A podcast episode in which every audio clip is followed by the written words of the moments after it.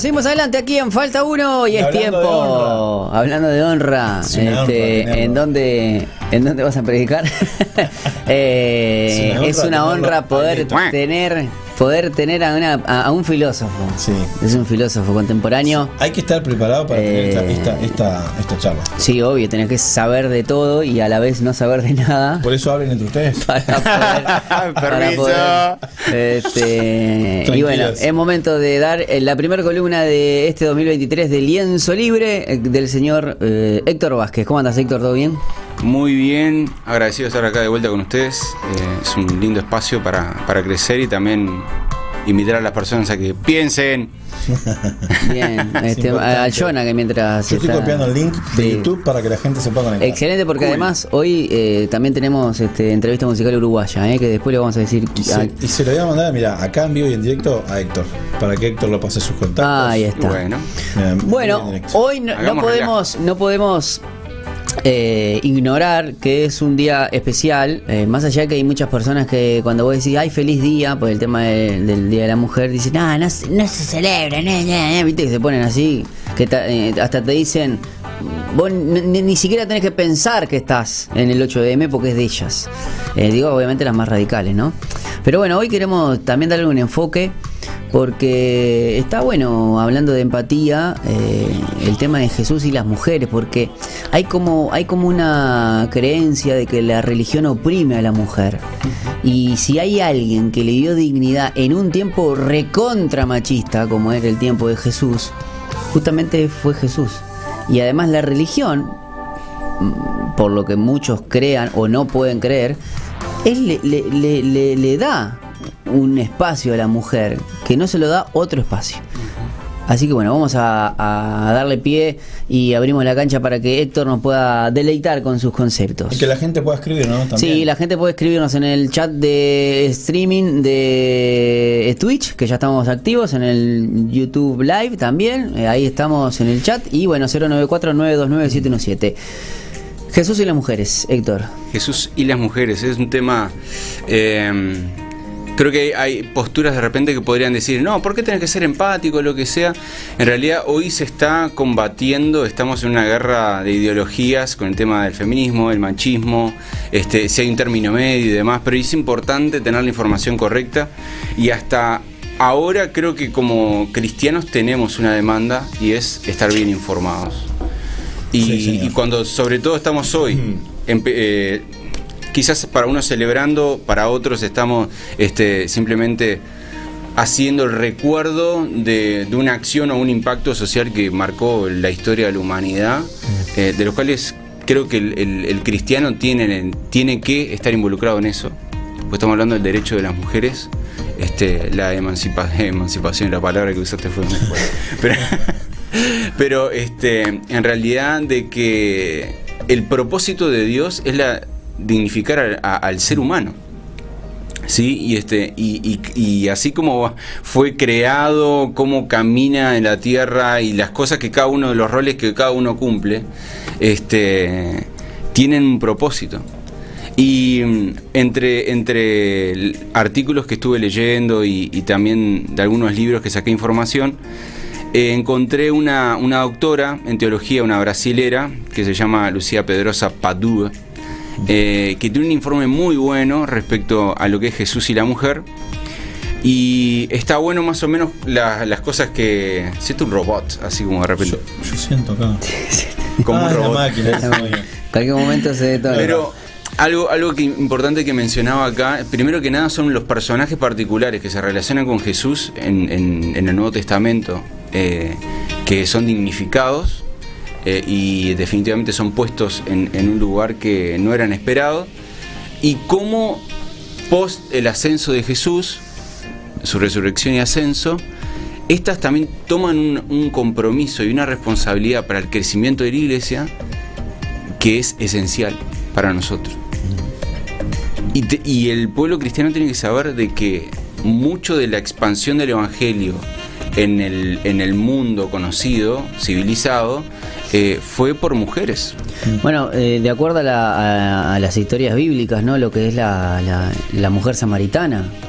Eh, eh, después de una conversación este, con Jesús en el pozo, cuando le dice, si venís a mí, van a correr ríos de agua viva en, en tu vida, porque claro, eh, usando que justamente la búsqueda del agua en el pozo, que, eh, era, que tenés que venir una y otra vez porque no estás saciada, y por eso era el tema de tener eh, cinco maridos y el que era tampoco era de él, y Jesús le termina diciendo, o sea, me imagino yendo al- al- a la aldea de nuevo, y ¿qué, qué va a hacer? ¿Va a predicar? O sea, lo que hizo fue predicar después. Ese, ese relato lo encontramos en Juan 4, Mm. en el capítulo 4 de Juan, desde el verso 3 hasta el 31 más o menos.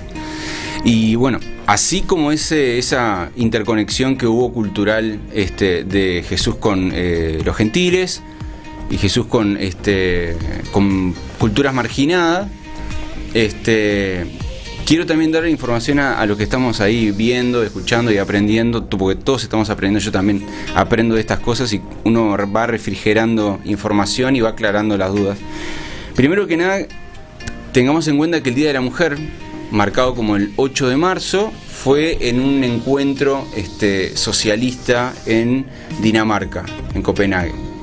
Fue en 1900, lo tenía por acá, 1910, que fue que establecieron ese día como eh, para recordar, eh, para poder este, Capaz que se como dice una fecha simbólica. conmemoración o exacto. más que nada también por un hecho histórico que pasó en, en- Sí, es un punto en la línea de historia nuestra de la humanidad, sobre Ah. todo en el avance este, social eh, de los derechos humanos. Eh, y cabe destacar que estos derechos humanos no son inspirados eh, solo, solo por este, eh, filosofías estoicistas o estoicas, perdón, eh, o, o por no sé, a veces dicen de que es, es la conciencia humana naturalmente responde a estas cosas. En realidad no, en realidad como hablamos siempre, la moral universal y lo que nosotros tenemos esencialmente por valores que también son bien reflejados en la Biblia, eh, los derechos humanos, gente, los derechos humanos de la ONU están basados en la Biblia. Después empezaron a retrucar, a hacer las super actualizaciones Sí. de miles de cosas, pero si ustedes leen constituciones gubernamentales de Estados Unidos, de eh, Europa Occidental de, y de otras también naciones que implementan este, un poco de política social eh, occidental particularmente, son inspiradas en la Biblia. No mates, no robes, o sea, no, no, no a los delitos, a la dignidad humana, a la vida. Cuando hablamos de, de inspiración implica que no hay nada que escriba, que no se, que no, que no, que escriba nuevo, que no se mm, fundamente con, o sea, algo que ya está con escrito. algo que, con algo que ya está escrito, listo, chao. O sea, no- vos decís, ah, bueno, yo quiero crear este derecho y vos venís, no, no es que creas el derecho, que ya Está escrito. Ya está escrito, ya eh, eh, todas esas cosas de o esas instrucciones de vida ya estaban en los diez mandamientos y todas las constituciones. Todo parte de ahí. Todo parte de ahí. Incluso vos mm, te fijás ahí, hay países donde literalmente este, eh, hay eh, tan sacadas, eh, eh, dicho de otras maneras, quizá por una manera, ¿no? Pero Nuestra constitución uruguaya Mm. tiene bases bíblicas. Lean la constitución eh, de- del la 1800. tenías esa, ¿no? Es re loco, pero dice. Sí, sí, la primera constitución, La la, de primera 1830. tiene fundamentos bíblicos, valores bíblicos. Y tocando un poco más el tema de lo que es historia, en el 19 de marzo precisamente, época 1880, eh, 1848, por ahí que es la Revolución Francesa, de la Comunidad de París y demás, es ahí es el puntapié para esto, para la observación de la dignificación de la mujer. Y estoy súper convencido que este movimiento tuvo, cristianos involucrados, estoy muy seguro. Bueno, eh, cuando hablamos, hoy de mañana me tocó también compartir algo eh, y, y hablábamos de, de que en el feminismo hay como varias olas y aquí eh, eh, creo que van por la cuarta, quinta, no sé muy bien, ¿no? Eh, y obviamente tiene que ver con esta quinta ola eh, donde toman no- muchísima notoriedad las radicales. Exacto. ¿no? Eh, y ese concepto de odio al macho. Pero si vos que ves, no- que si no vos están ves, representando a todas como muchas dicen. está ¿no? bien, son la, e- es una minoría parlante que es muy ruidosa. Eh, a lo que voy es que si uno se remonta a los primer, a las primera ola, estoy hablando años 50, 60, Ujú.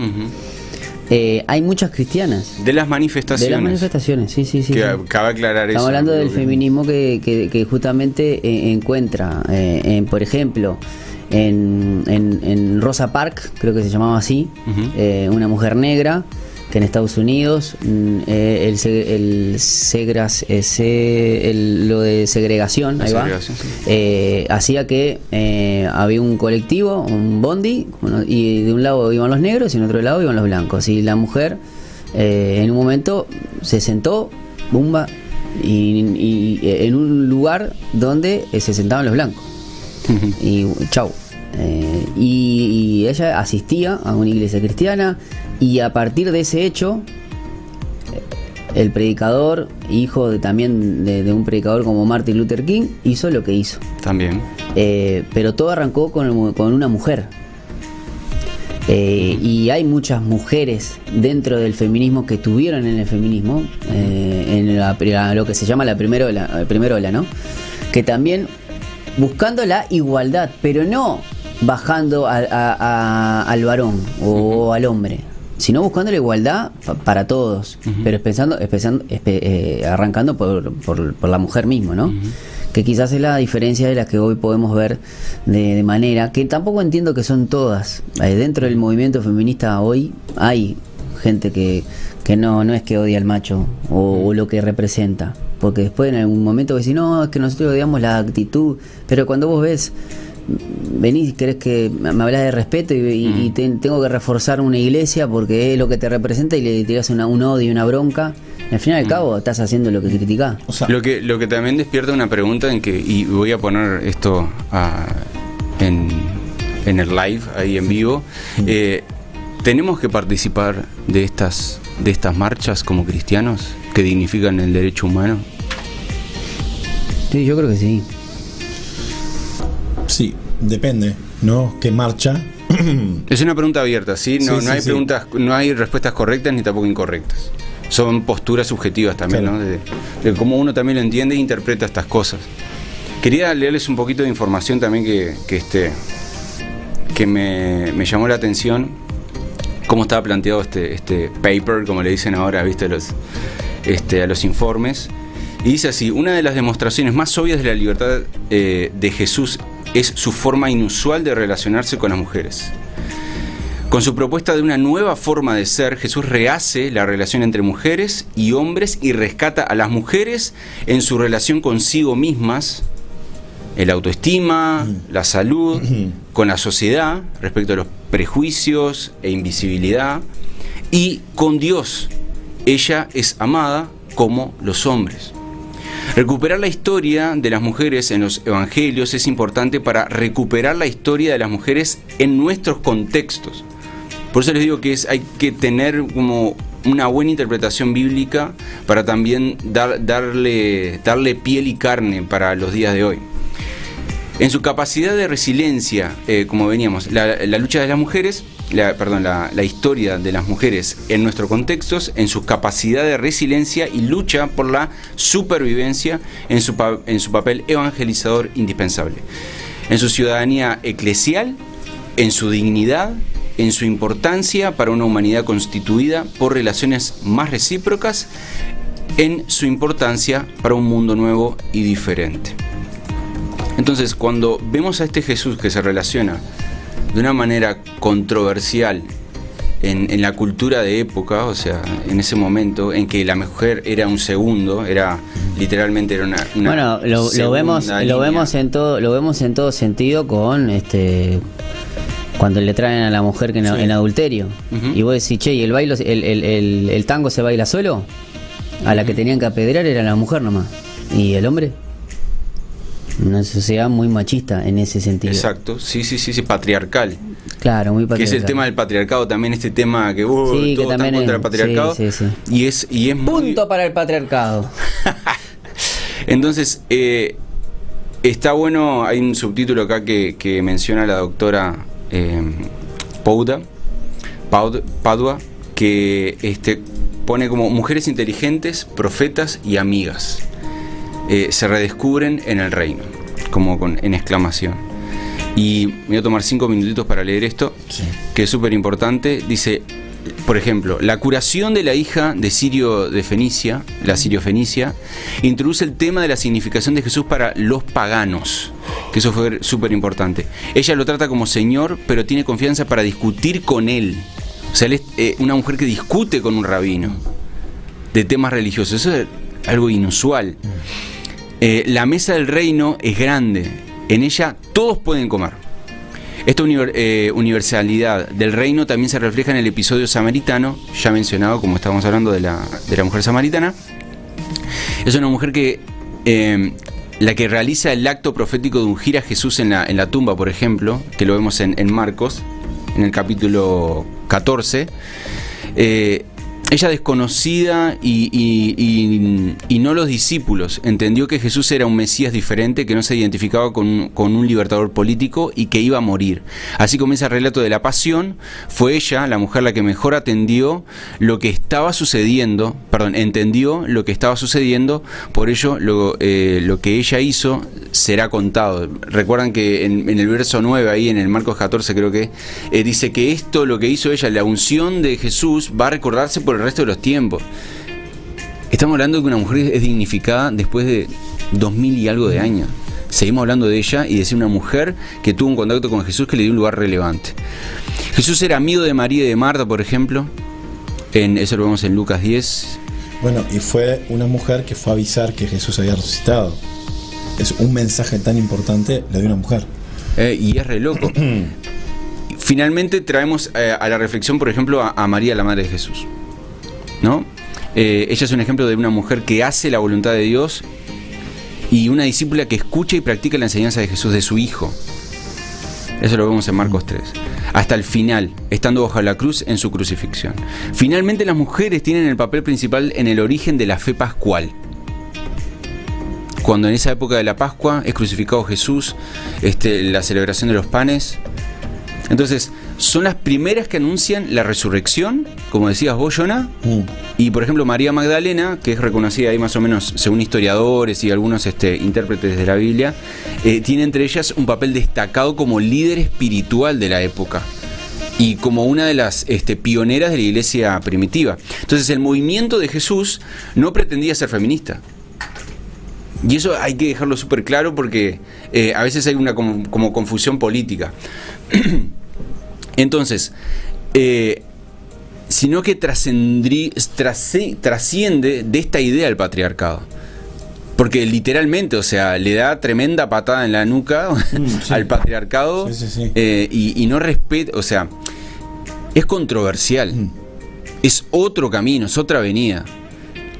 En él las mujeres adquieren visibilidad eh, y como ellas, los niños también, porque recuerdan que los niños también no eran vistos hasta su mayoría y los hombres nada más. Eh, las mujeres eran parte del movimiento de Jesús y dentro de las primeras comunidades tenían un papel de liderazgo. Entendieron el significado del servicio y diaconía, por ejemplo, la suegra de, de Jesús, eh, después de haber sido sanada, pum, y inmediatamente abre la casa, tremendo asado. La suegra de Jesús. La suegra de Pedro, que es sanada porque es levantada de una fiebre que parece que casi le- se pela, que ahí Pedro estaba un poco feliz. claro. Nah, mentira. Este, pero entonces, partiendo de, esa- de esas acciones que Dios eh, y Jesús, siendo hombre, eh, le da a la mujer, este, y el significado del sufrimiento, por ejemplo, y de la muerte de Jesús a la mujer en el caso que, que unge a, a Jesús, eh, son testigos del reino, los primeros testigos y heraldos de la resurrección. Son estas mujeres. Como todo ser humano no puede ser idealizadas porque, como todos los demás, pueden fracasar. Ellas experimentan la bondad y la misericordia de Dios, del reino anunciado y realizado por Jesús. Con su actitud libre y creadora de nuevas relaciones, Jesús permite una nueva realidad para aquellas que no tenían visibilidad o valor. Y hoy cerramos en plantear esta pregunta de que lo pensemos, que cómo podemos estar y colaborar con la dign- dignificación de los derechos humanos. Cuando vemos este, que alguien marginado es maltratado, cuando las mujeres no, no son valoradas como real- realmente lo que son a los ojos de Dios. Eh, para mencionar nomás las personas que, que la información que adquirí es de una apologista que se llama Julia Garchen, que es una alemana que habla siete idiomas, una bestia, y la doctora Lucía Padrosa, que es de Brasil teóloga. Eh, entonces, ¿en qué lugar está el pueblo cristiano hoy respecto a ser eh, defensores de los valores bíblicos y derechos humanos? Y les digo, irían a la marcha 8M y le, solo les quiero mencionar de que nosotros como misión algunas veces tomamos estrategias para estar parte de ahí y colaborar este, en compartir el Evangelio entre mujeres. Nosotros hombres no vamos, personas, mujeres, amigas de la misión, van para compartir el amor de Dios y poder hablar de que Jesús fue el primero en la historia que dignifica a la mujer en una cultura tan patriarcal y machista, que eran en ese momento los judíos de época. Así que este, los animo a eso, a que podamos ser buenos defensores de los derechos humanos conforme a los valores bíblicos. Muy Mira. bien, la verdad, impecable. eh, para re- redondear todos esos casos, ¿no? Y cómo, cómo a veces uno repite conceptos y, y cree que la- en este caso el cristianismo eh, eh, eh, se mete dentro de religiones que sí oprimen a la mujer. Eh, no voy a dar el, el tipo de religión, ¿no? Pero ya sabemos, Ya para dónde es, ¿no? Sí. Hay que ir para el lado oriental, este, y, y es, es, es increíble cómo, cómo en, en, en Jesús eh, la mujer tiene su, su, su lugar. Eh, Bueno, también dentro, es increíble ver cómo hoy en las iglesias el porcentaje de gente que sirve en la iglesia, que es comprometida, que es líder, es, el, es un 80-20. Sí, es una locura. 80% mujeres y un 20% de hombres, ¿no? Igual yo pregono para que este año tengamos una voz femenina porque no la tenemos. Por favor. eh, ¿Dónde? En nuestro programa, por ejemplo. Y, pero pará, y no está Mirka, no está.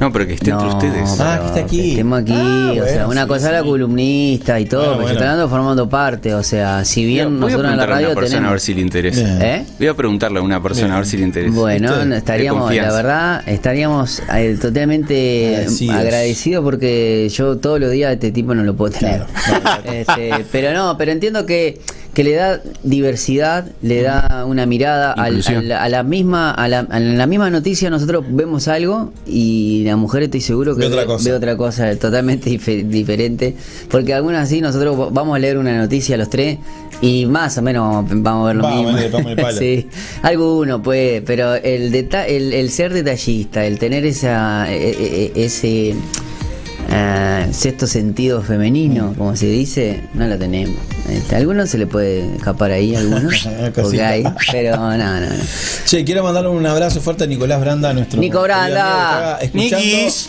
Y dice: el mejor programa de la franja horaria. Opa. Sácate, bien, toma. Sácate. bien, excelente. ¿eh? Y vamos a hablar ahora un poquito. Sí, sí, vamos a hablar. le- Javier, vamos, ¿eh? sí, vamos a hablar mal, que es lo importante. Claro. lo importante.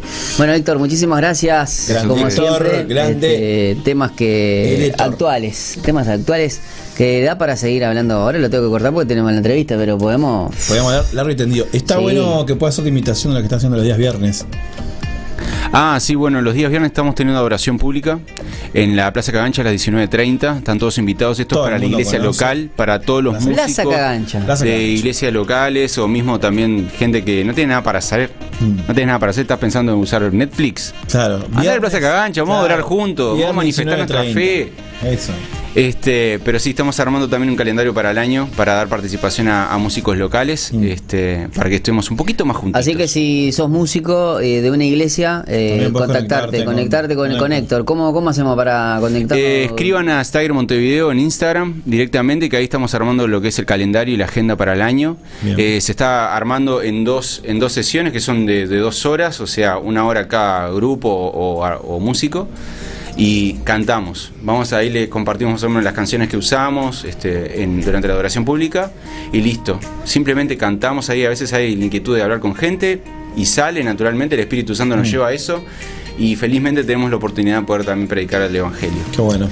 Eh, si no, el 094-929-717. Eh, antes de, de despedir y me gust- de despedirnos de este bloque, quiero leer.